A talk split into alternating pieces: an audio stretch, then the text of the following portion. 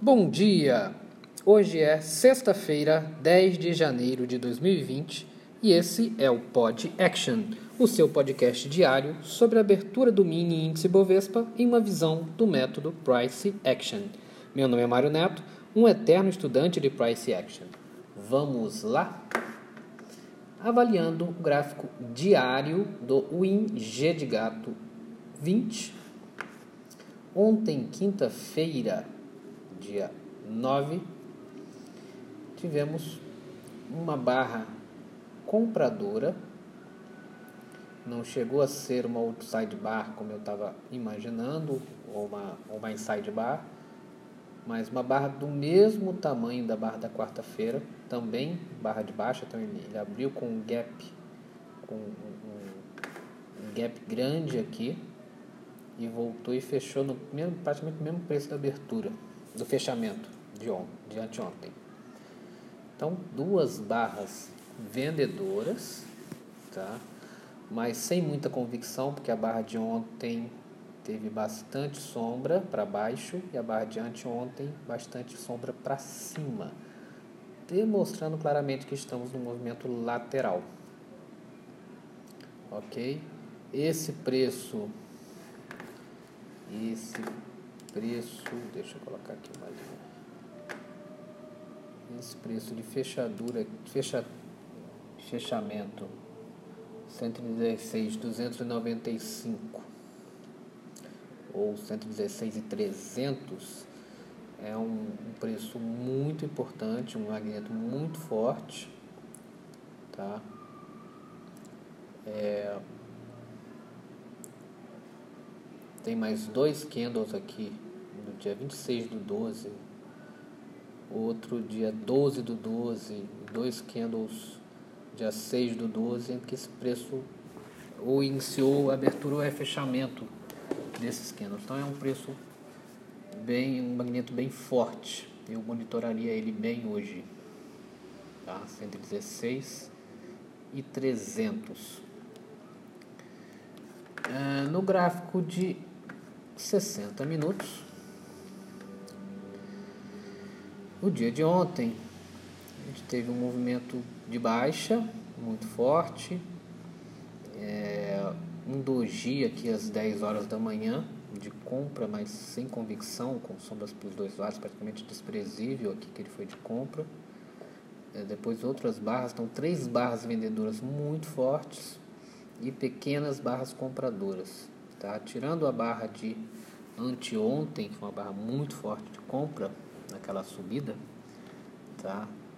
das 14 horas do dia 8 até ontem, os vendedores, pelo menos nos 60 minutos, eles dominaram o mercado com os compradores é, brigando muito, mas não conseguindo vencer a, a força vendedora. Estamos aqui não claramente num broadchange de baixa. A gente pode traçar desde lá a máxima histórica do dia 3 do 1, no 119,395. Vocês traçarem uma linha aqui, uma linha de suporte, vão ver que está sendo respeitado. E as mínimas, e as mínimas também, a gente consegue traçar uma linha. Ele está no broadchange de baixa. No 30 minutos, no 30 minutos, é, eu vejo muita sobreposição de barras, tá? Então, no dia de ontem, na parte da tarde, tiveram três barras sobrepostas. É, lá no dia 7 do 1, foram, já tinha comentado, foram cinco barras sobrepostas. Então, um movimento bem característico, bem lateral, apesar de ser um broad channel de baixa, então é um broad channel de baixa com cara de lateralidade, com cara de TR. Tá? É, e perdendo a força, as barras vendedoras estavam muito fortes lá no dia 6 do 1, até no dia, até no dia 8 tinham barras muito fortes. Você vê que ontem as barras já foram menores, então significa que esse que esse, essa força desse blockchain de baixo ela tá, tá se perdendo. Eu acredito que vai entrar agora numa, numa TR no dia de hoje, tá? ou ele vai romper direto para uma outra para um outro ciclo. Mas eu acredito mais numa TR. No 15 minutos, no 15 minutos,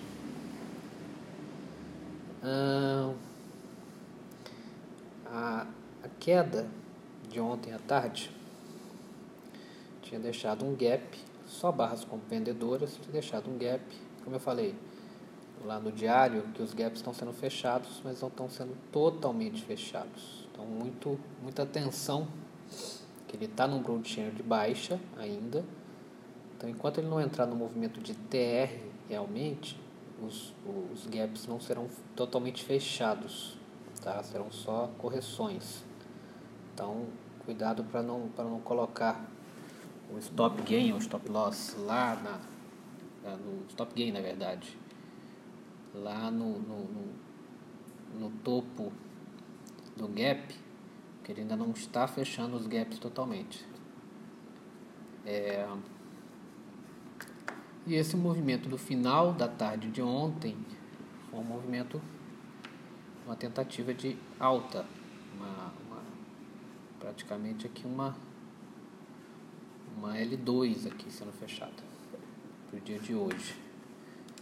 Os 5 minutos. Os 5 minutos. Deixa eu só subir o meu gráfico aqui que ele tem uma desconfigurada. 5 minutos é, eu vejo aqui marcaria como magnetos importantes. Esse preço de 116.790 que ele foi respeitado na tarde de ontem, tá? Tanto no fim da manhã como na tarde de ontem, tocou três vezes nesse nesse preço antes de ter a queda da tarde. E na subidinha, nessa, nessa subida da, da parte da tarde, ele também ficou num preço aqui do 116,465. Então, 465, 475 mais ou menos. Então, são dois magnetos que eu vou estar monitorando, além da mínima do dia. Ainda não tem gaps expressivos aqui, mas tem esses magnetos que eu, que eu comentei são os que eu vou monitorar, principalmente o 116 e 300. Como eu falei, eu acho que o movimento está partindo para um ciclo lateral. É, no dia de hoje, hoje já adiantando notícias 10 e meia temos payroll, então muito cuidado. Se já tiverem, se já tiverem entrado na operação e for para o lado da sua operação, para até manter, mas eu sugiro que não operem no horário do payroll, somente os muito avançados aí que sabem operar payroll. Eu mesmo não opero. Tá? Então às 10h30 a notícia é essa.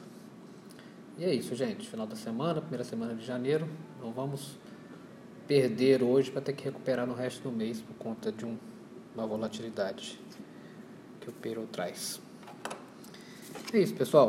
Bons treinos para todos e até, uma, até segunda-feira com mais um Pod Action. E só mais uma coisa: saber. Para ganhar dinheiro, não precisamos saber o que vai acontecer a seguir.